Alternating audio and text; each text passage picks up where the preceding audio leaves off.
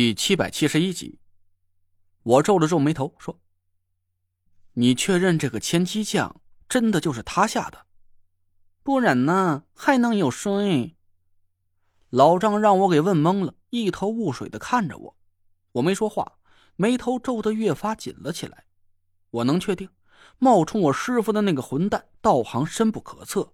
他既然能控制李金花、李银花姐妹俩，还能胁迫老丈成为他的爪牙。这就足以说明他的本事应该是在九天尊之上，但这个家伙会的也太多了吧？不光有传统的道家风水法术，就连邪修一派的生魂互换、千机药理的医学知识，甚至是东南亚的降头术都能运用自如，这也太耸人听闻了。我呆呆的出了一会儿神，心里暗暗打鼓。这个人的轮廓已经越来越清晰了，我现在已经有七八成的把握能猜到他的身份。可是，我无论如何也想不到他的学识竟然会这么博杂，正邪两道的法术都能掌握的如此纯熟。这么看来，有他作为我的对手，我今后的路实在是有点太难走了。沉默了一会儿。我又问老丈：“他亮明身份，明目张胆的用你家人的命来胁迫你，就是为了让你取代原来的镇守天尊？”“嗯，他对我说，想要让我的妻子和孩子活下来，就必须听他的安排。等办完了他交代给我的事情，他就会救活我的家人。我没有办法，就只能跟着他来到了这里。”我愣了一下，仔细理了理前后的时间，一脸疑惑的摇了摇头。这不对啊！你半年前就跟着他来到了这里，可你的家人当时不是都快死了吗？他没给你的家人解降，他们怎么可能活到现在？有办法的，有办法的！老张的脸色激动了起来。这是我们吕宋的一种神秘的法术，叫重生技。把马上就要死掉的人脑袋割下来，建造一个祭坛祭供起来，再把他们的身体养炼在加持过法力的罐子里，这样身体和脑袋都不会腐烂。等找到了解决的办法，再把身体和脑袋缝合在一起，继续在罐子里养炼一年，他们就能再活过来了。好，我们几个人都听傻了。我不敢置信的摇着头，简直都怀疑老丈是不是脑子坏掉了。把人脑袋割掉了还能再活过来，这不是扯淡吗？老丈却坚信这种法术的存在，他脸红脖子粗的和我争论了起来，连说带比划的跟我解释了半天。可能是有一些专业术语没法准确的翻译成其他语言吧。老丈说的结结巴巴的，英语里还夹杂着很多奇奇怪怪的土著语言。我一头雾水的听了半天，头昏脑胀的挥挥手打断了他的话。我看了看还在直愣愣站在咸菜缸碎片里那四个黑影，心里是一阵恶寒。亲手把自己老婆孩子的脑袋割下来，而且还是在他们活着的时候。这他妈得有多大的勇气才能下得去手啊！那四具尸体，我指了指那四个黑影。老丈不高兴的摇着头，no no no 了起来。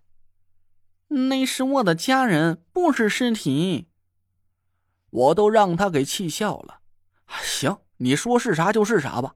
他们脑袋上那个小布袋儿，就是你给我们几个人下降头的材料吧？也是那个人给你的？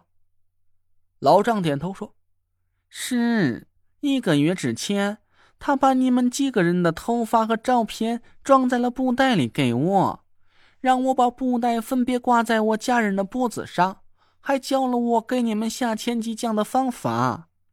可惜，还没等我把最后一个法器养成，你就把法冠给毁掉了，我就只能把几种不同的降头术分别下在你们的身上。”但是不能让你们在接降的时候触发另外的降头术。最后一个法器，我略一思索，点了点头。嚯，就是那颗涂满了血的人头骨吧？你把我媳妇的头发放在那颗人头骨里了？对，叶玉就是你说的那位最主要的药。只要我能用降头术控制了他，就可以把你们全部杀掉。哎，可惜，可惜！老丈一个劲儿的摇着头叹气。我恶狠狠的瞪了他一眼，他赶紧闭上了嘴。要是我没毁掉你那几个咸菜哦，法冠的话，你还要多久能把最后一个法器练成？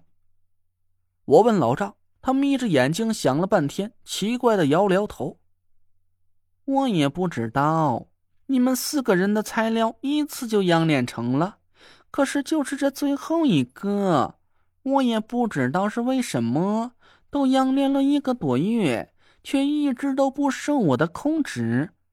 奇怪了，难道那个人给我的头发不是他的？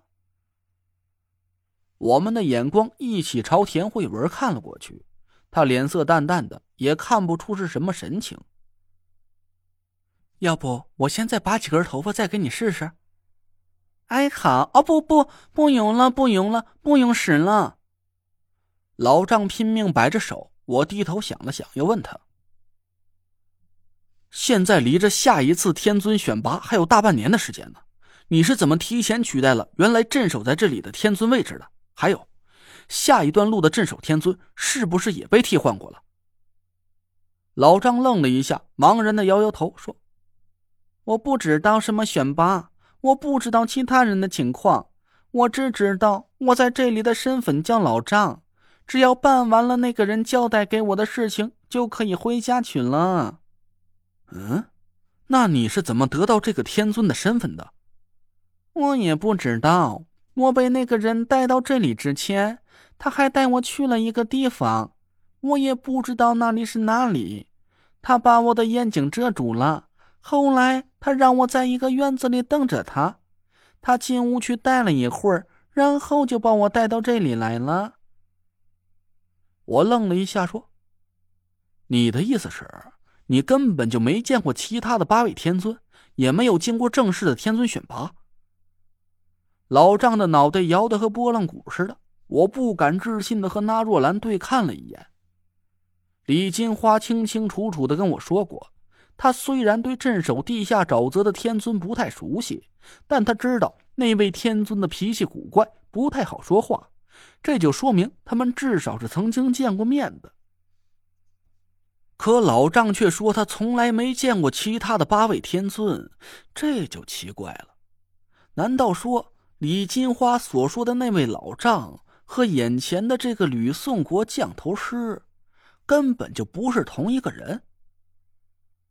哦，对了，那个人在屋子里和另一个人说了一些话，他们应该是知道我听不懂，也没放着我。